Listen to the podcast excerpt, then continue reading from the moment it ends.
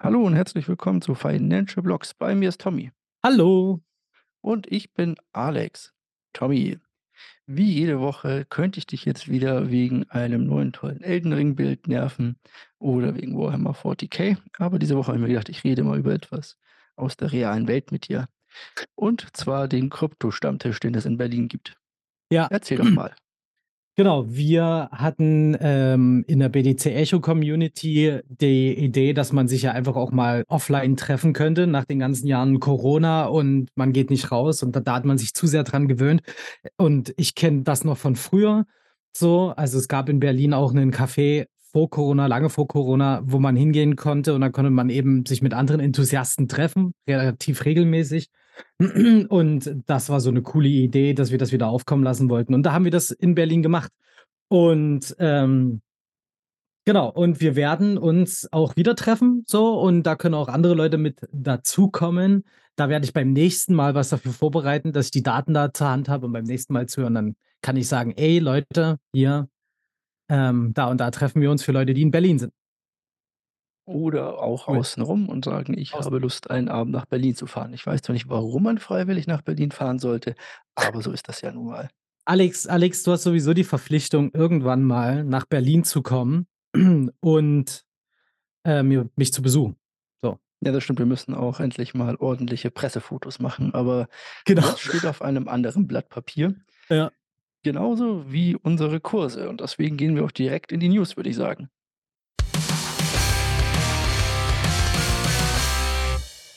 Das ist eine sehr interessante Einleitung gewesen, Alex, äh, dass wir mit den Kursen anfangen und dann in die News gehen. Jetzt sind alle total verwirrt, aber wir müssen wirklich mit einem Kurs-News anfangen, denn die ist diesmal, diesmal ziemlich interessant. Nämlich Bitcoin ist gecrashed, in Anführungsstrichen. Also für alle Leute, die erst seit einem oder zwei Jahren dabei sind, hat das schon wie ein Crash ausgesehen. Bei uns hieß das früher immer Montag. Ähm, dass es da so ein Auf und Ab gab, ist da überhaupt kein Problem. Aber diesmal hängt halt was dahinter, nämlich Silvergate, die Bank hinter vielen Kryptobörsen, hat ähm, gesagt, dass sie nicht mehr mit dem Krypto-Business zu tun haben will und hat da das Geschäft eingestellt und alle Partnerschaften offiziell beendet. Und das hat einfach mal zu einem Verlust von 22 Milliarden in Bitcoin gesorgt. Und das war keine unheftige Sache. Innerhalb von 60 Minuten vor allem. Genau, genau. Also das 5% gab eine richtig, richtig schöne Kerze nach unten. Genau, so kann das mal eben gehen. Im Krypto-Business, ja, wie du schon sagtest, wir sind doch gewohnt, dass Bitcoin eh sich am Tag irgendwie in so einer Range von plus minus 10% bewegt. Ja. Darum war das jetzt weniger heftig für uns, für alle anderen so, oh mein Gott, was passiert jetzt? Ja. Ähm, Silvergate hatten wir auch die letzten Wochen immer wieder. Ist natürlich keine schöne Sache, gerade bei sowas. Hier sind natürlich vor allem ähm, auch Stablecoins betroffen. Silvergate hatte ja hier ein Netzwerk, um auch außerhalb von Geschäftszeiten üblicher Banken, zum Beispiel an Wochenenden oder sowas, Transaktionen durchzuführen und somit zum Beispiel Market Makern oder auch Stablecoin-Anbietern äh, Transaktionen auf ihren herkömmlichen Konten zu ermöglichen. Und das fällt jetzt weg, Ja. sozusagen. Und da die Firmen müssen sich neue Partner suchen in der Hinsicht. Auf jeden Fall. Ähm, und ähm, der interessante Fakt ist halt aber auch, dass durch diese Pleite Gelder wieder zurück an zum Beispiel BlockFi gehen, die äh, Silvergate damals Geld geliehen haben.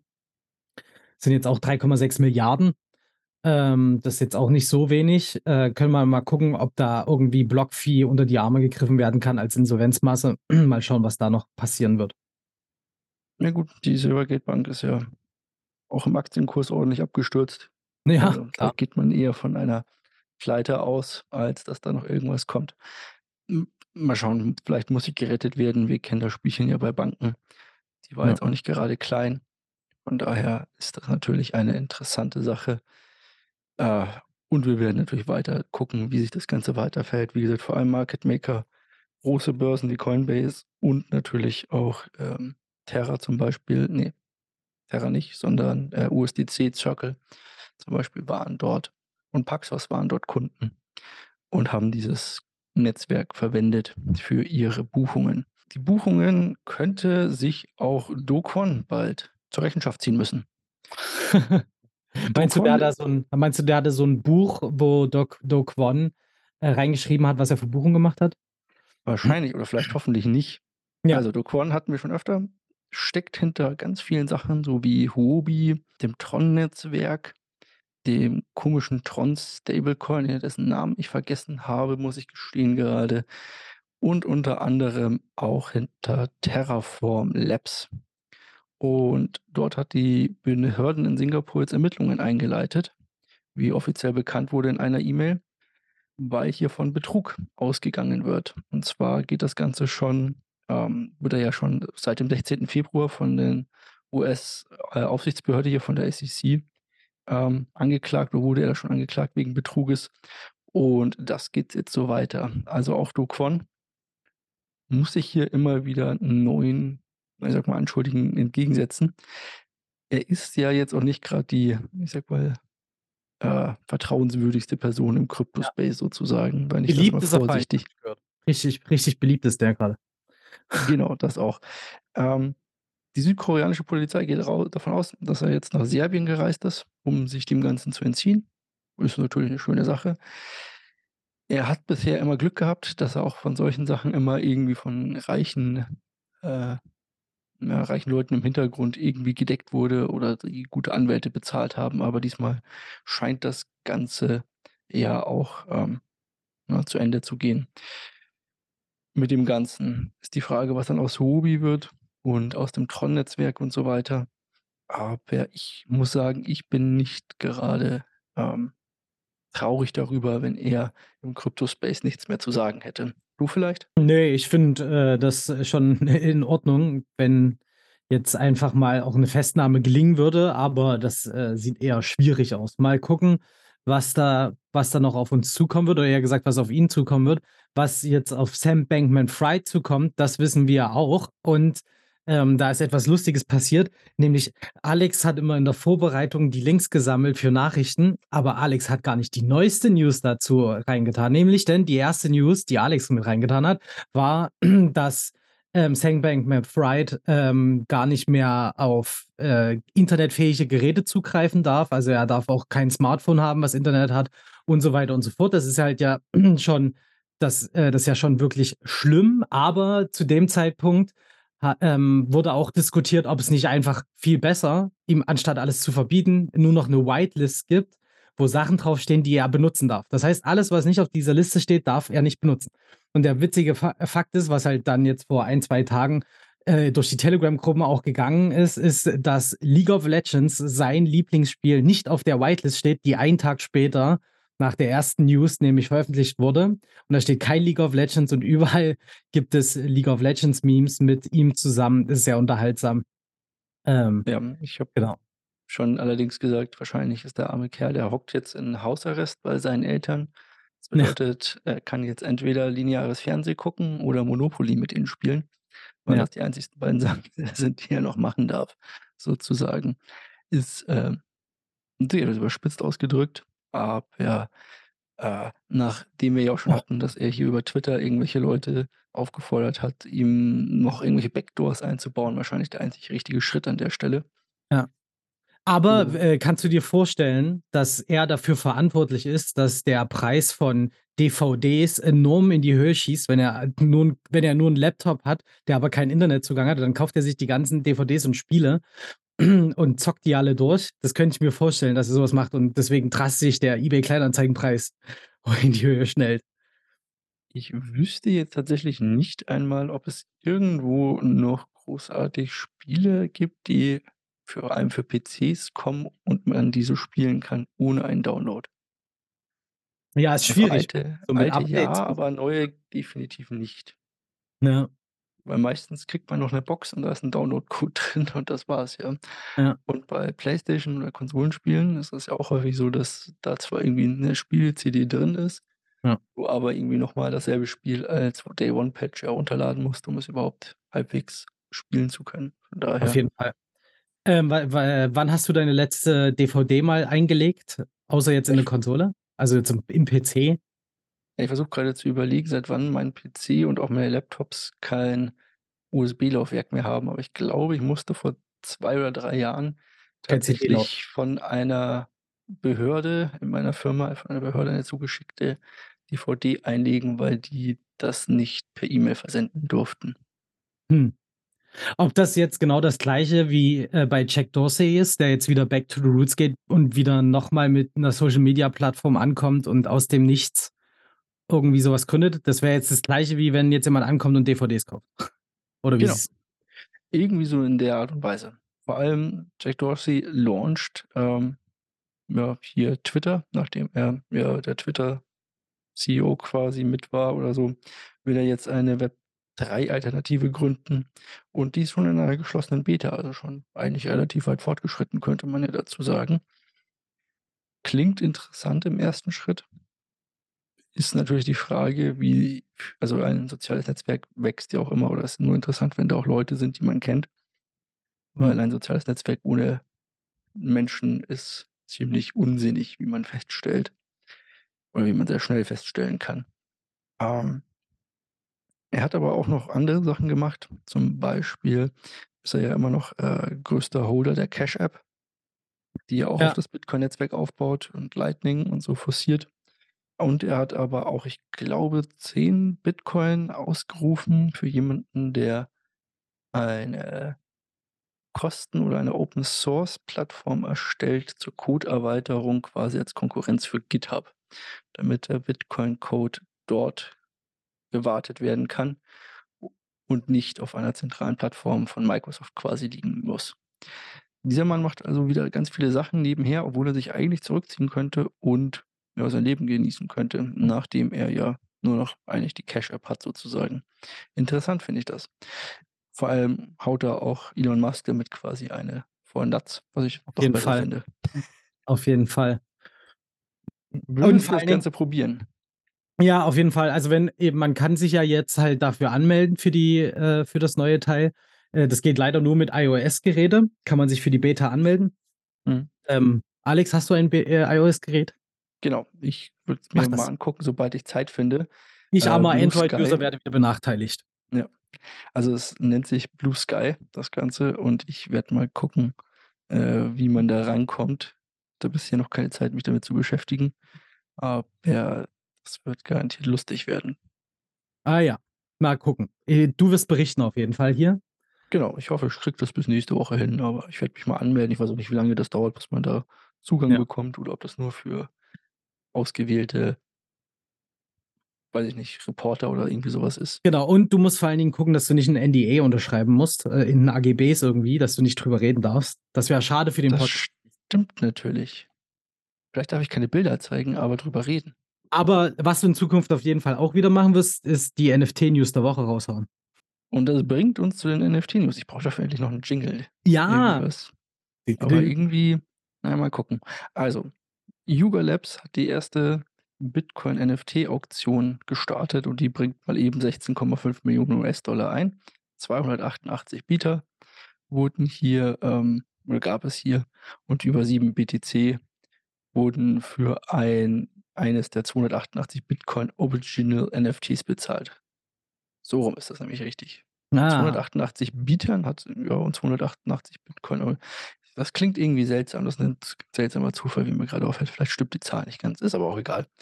Also, auf jeden Fall, das Ding ging durch die Decke und NFTs sind also auch auf Bitcoin ein großes Teil. Man kann natürlich, ähm das finde ich ganz lustig, sich die ähm, die Wallets oder zum Teil die Gebote angucken, die da gemacht wurden.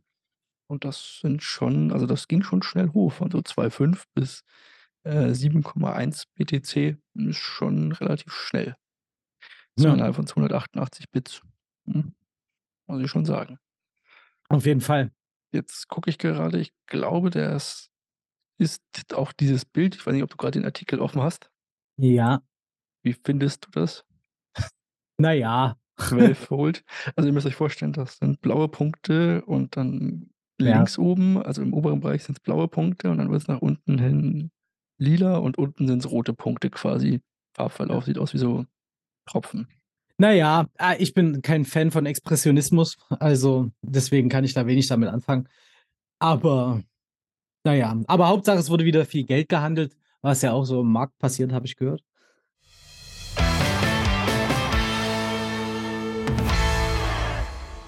Ich war grade noch so von dem Bild gefesselt, dass ich fast den Markt verpasst hätte anzusagen. Ja. dass ich dich dafür habe. Mhm. Der Markt geht den Weg des größten Widerstandes und nachdem wir alles hochgedonnert haben, was hochzudonnern war, ähm, und auch die schäbigsten schäbigen Aktien quasi und die Leute schon wieder geschrien haben, das ist der nächste Bullenmarkt, kam Jerome Powell wieder auf die Bühne und hatte ein Interview an einem Markttag.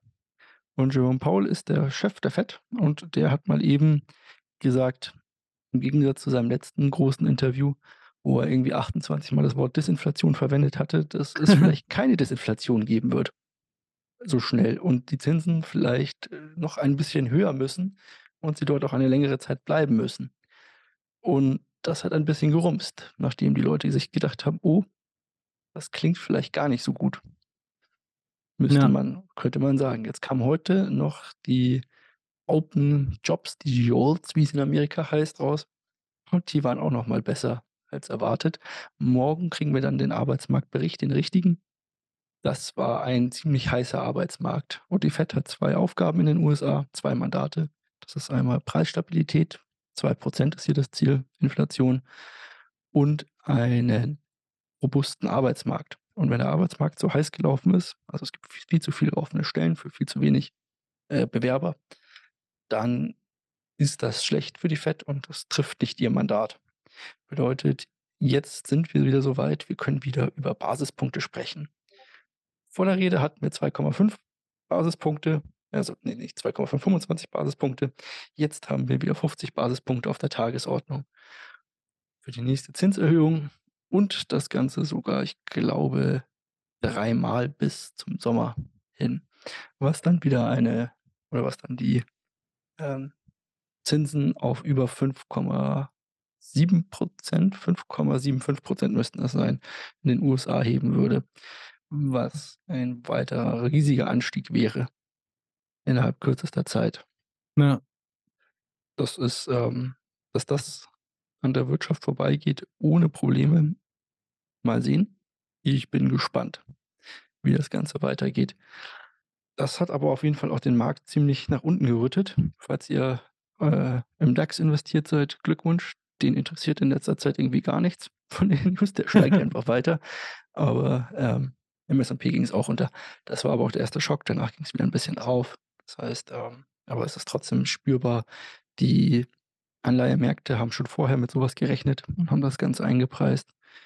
Der Börsenmarkt, auch in den USA, hat sich länger Zeit gelassen und dachte sich: „Na ja gut, wir wollen noch 'n bisschen Party feiern, so 'n bisschen Kursgewinne und so weiter wären ja auch mal nicht schlecht.“ Und hat quasi die Anleihenmärkte und die Möglichkeiten, dass das alles besser ausfällt, ähm, ich sage mal, ange äh. Das Problem ist, am Freitag kommen jetzt diese Arbeitsmarktdaten raus und die werden richtig, richtig interessant. Und das kann in genau 2 Richtungen ausgehen. Es kann, wenn die besser ausfallen, also wenn die höher ausfallen dass wir, ähm, wieder mehr Stellen haben und, äh, weniger Arbeitslose und so weiter, dann kann das nach unten gehen. Wenn das aber in die andere Richtung ausschlägt sozusagen, dann kann das auch den massiven Short Squeeze geben, den wir je gesehen haben, so ungefähr. Ja, nicht den wir je gesehen haben, aber den wir einen massiven Short Squeeze. So wie letzten Herbst oder so, wo es dann auch plötzlich mal eben um knapp 5 % oder 6 % nach oben geht. Das kann schon passieren. Also, ich bin gespannt. Ich werde auf jeden Fall keine kurzfristigen Trades mehr aufmachen kurz davor oder längerfristigen, besser gesagt, nicht vor den Arbeitsmarktdaten. Das ist mir zu heiß. Ja. Auf jeden Fall. Na ja, es ist vor allen Dingen halt aber also, ich finde die Theorie langsam ganz interessant, dass man den Arbeitsmarkt gar nicht mehr so richtig krass als Indikator dafür benutzen kann. Das finde ich, ähm, werden wir jetzt mal sehen, wie sich das weiterentwickelt, auch mit der Inflation generell. Aber ich bin gespannt, ob wir wirklich diese krassen Arbeitslosenquoten sehen werden, die man sonst in 'ner Rezession sieht oder so. Das ist die Sache. Ähm, die Fed hat halt eigentlich die die Aufgabe, das Ganze irgendwie zu machen. Das Problem ist also, jetzt auch wieder 'n bisschen geopolitisch, es gibt ja den Inflation Reduction Act in den USA, Ja. der ja zum Beispiel ganz viele oder wo es jetzt ja auch aus hier aus Deutschland heißt, die Leute die ganzen Firmen wandern in die USA ab. äh, weil da Energie günstig ist und Produktion günstig und so weiter. Wenn du da halt keine Leute findest, dann ist die Produktion da drüben kann die Energie halt noch so günstig sein, wenn du da halt niemanden findest, der für dich arbeitet hast du halt da drüben 'ne Lohninflation und die steigt und steigt und steigt. Dann hätten wir nicht nur deswegen ein Problem, sondern dann hätten wir halt eine Stagflation, wie es so schön heißt. Ja. Das Schreckgespenst der 70er Jahre, vor denen die oder vor dem, äh, Jerome Powell, ja, so viel Angst hat, dass genau so was passiert. Darum möchte er ja um allen Preis die Wirtschaft einbremsen und diese, ich sage mal, ähm, in ihren Bestrebungen, äh, neue Jobs zu schaffen, nach unten bringen. Interessant, auf jeden Fall. Ist aber, ähm ja, ein Problem, mit dem sich dann mit dem wir uns in Zukunft quasi beschäftigen können, wenn der Arbeitsmarkt oder wenn der Arbeitsmarkt einfach nicht weiter abkühlt. Und natürlich die USA auch. Das wird da drüben dann auch richtig lustig. Dann kann man vielleicht doch in die USA zum Arbeiten gehen sozusagen. Obwohl, dann ich meine Krankenversicherung. Ich bleibe dann doch lieber hier. Ich wollte grad sagen, also alleine die Krankenversicherung und so, wäre schon gut. Kommen wir vielleicht einfach mal zu den Terminen, von denen ich ja jetzt schon 'n bisschen was gesprochen habe.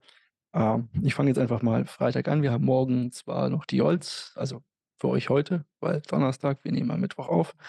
Wir kriegen aber am Freitag auf jeden Fall die Beschäftigungsdaten aus den USA.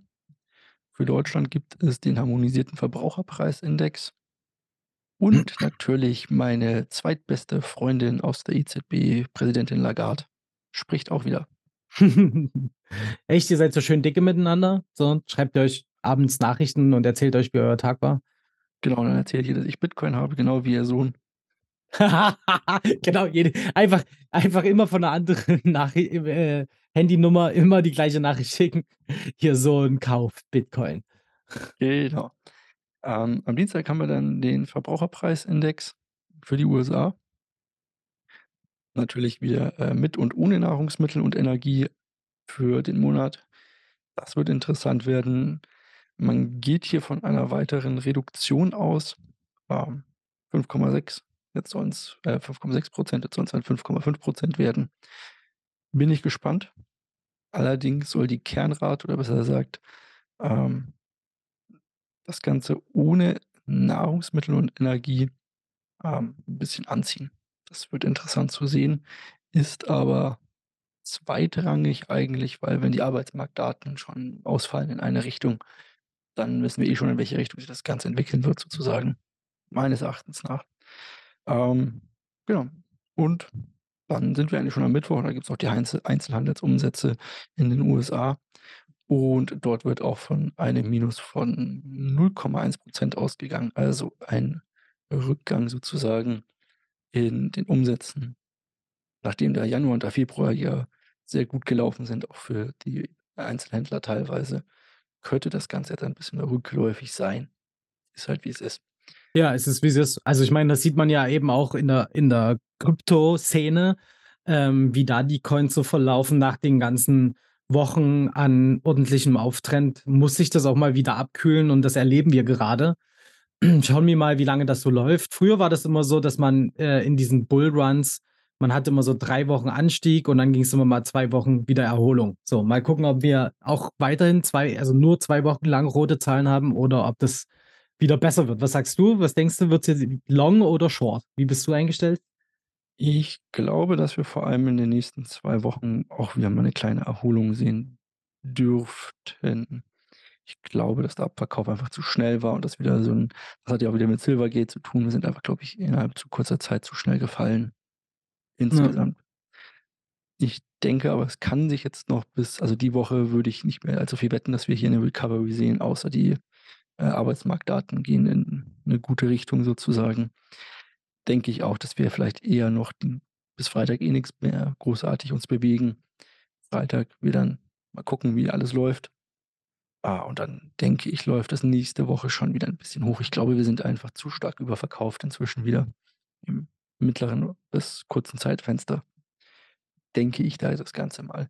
Ich glaube aber, du möchtest um den Gewinner der Woche herum reden. Nö, nicht nicht mal unbedingt das, ähm, sondern nur den Bogen zu den Krypto Kryptothemen. Da kann ich mehr dazu reden. Denn eigentlich will ich gar nicht un über unseren Gewinner der Woche reden, weil das wohl meiner der ungeliebtesten Coins ist, den es da draußen gibt. Geht es um Shiba Inu? Nein. Geht es um Doge? Nein, ist kein Meme-Coin. Leider. Dann kann es nur BitConnect sein? Nein, äh, die gibt's ja gar nicht mehr. Ich rede von Ripple. Das ist Ripple nämlich XRP. Jep. Leider leider ein lei jetzt mache ich mir gleich wieder richtig viele Freunde. Alex Alex schaltet schon mal das Mikrofon ab, weil er die Kommentare nicht haben möchte von den ganzen Ripple-Fans. Aber Ripple ist, äh, bei mir auf meiner Anzeige der Sieger der Woche mit 2,2% Genau. Richtig. Tatsächlich auch bei mir. Das heißt, hier haben wir 'ne gute Übereinstimmung. Ripple besiegt, äh, die SEC. Na ja, noch nicht ganz. Noch ist das das ist ja nicht alles in trockenen Tüchern, aber es sieht ja ganz gut aus. Und sie steigen und steigen. Man Ja. spricht schon von einem Dollar je Ripple. Ich glaube, 40 darüber spricht man so seit 5 Jahren oder so. Also, Ripple ist ein Coin, der oder Ripple ist 'ne Firma oder, ähm, die Idee dahinter war quasi, dass Banken untereinander Geld schneller hin und her schicken können, wenn sie das System von Ripple verwenden. Also, klassisches Krypto-Space-Ding, sage ich mal, aus der 2. Blockchain-Welle. Äh, man geht zu Banken und sagt: „Hier, ihr könnt unsere Blockchain verwenden und dann könnt ihr sehr schnell und unkompliziert Geld hin und her schicken zwischeneinander sozusagen.“ Das Problem ist, dass dieses ganze System oder die Systeme der Banken alle nicht diesen Ripple-Coin verwenden und deren Blockchain eigentlich auch nicht. Ja. Das Das ist, heißt, äh Coin ist halt quasi für nichts da. Aber das will Ja. ja keiner hören. Ja, ich meine, die haben sich da jetzt schon was einfallen lassen, damit das mehr Nutzen hat und so was, aber es ist halt auch also, es ist immer dieses: „Wow, krasse News“ und dann liest man sich die News genauer durch und beschäftigt sich genauer mit der Materie und dann merkt man, hm, ja, kann man so auslegen, kann man auch anders auslegen. Aber was man auf jeden Fall nicht anders auslegen kann, ist, wenn man uns, ähm, Sterne gibt als Bewertung, uns Kommentare schreibt, uns weiterempfiehlt. Das ist, äh, absolut indiskutabel und, äh, sollte auf jeden Fall jeder mal gemacht haben. Und dann würde weiß ich nicht, ich habe nix mehr. Hast du noch was, Alex? Ja, ich muss noch was kaufen. Du musst noch was kaufen? Mhm, ich muss ja noch sagen, was ich denn für die Woche gerne kaufen würde. Und da ich schon lange mal wieder einen Blick auf Aave geworfen habe habe ich ja, glaube ich letzte Woche gekauft? Ne, letzte Woche habe ich irgendwas anderes gekauft. Würde ich Aave noch mal kaufen. Die sind derzeit bei das habe ich inzwischen auch alles zusammenklamüsert mühsam, mit, äh, 59% im Minus. Da kann man mal wieder 'n Zehner reinstecken, dann geht das Ganze auch wieder deutlich nach oben, denke ich. Ja auch bald wieder zu den Coins, die besser performen oder besser ich auch. performen im Portfolio. Ich habe das inzwischen auch fertig. Das heißt, ich kann endlich das 3. Quartalsupdate machen. Das vorletzte vor dem endgültigen Ende des Kryptoportfolios dann im Juli, glaube ich, müsste es sein. Ah ja. Dann haben wir 1 Jahr lang dieses Portfolio begutachtet, mehr oder weniger regelmäßig und können dann uns das Ergebnis angucken, wie denn ein Jahr Krypto aussehen kann. Ich sage es mal so nicht so gut bisher. You don't say. You don't say. Na gut, es ist, wie es ist. Ähm, ich wünsche euch 'ne schöne Woche und wir hören uns dann beim nächsten Mal. Bis dann. Tschau.